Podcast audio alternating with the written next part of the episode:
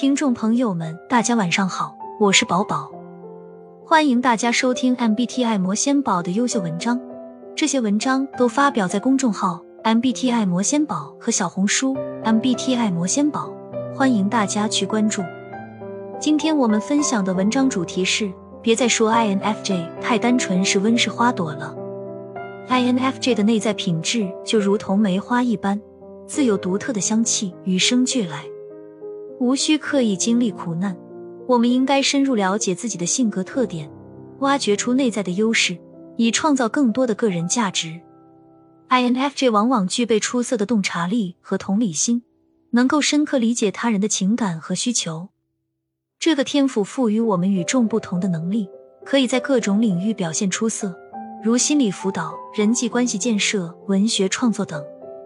我们能够成为引领他人走出苦难的力量。而不必自己亲身经历。INFJ 通常有坚定的价值观和使命感，这使得我们能够积极影响社会，推动社会变革，追求更大的意义。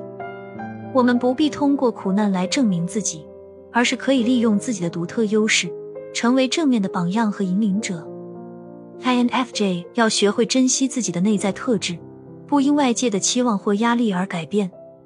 我们的温柔、关怀和善意本身就是珍贵的财富，所以让我们充分发挥自己的潜力，不必追求苦难，而是追随内心的声音，用自己独特的方式创造价值。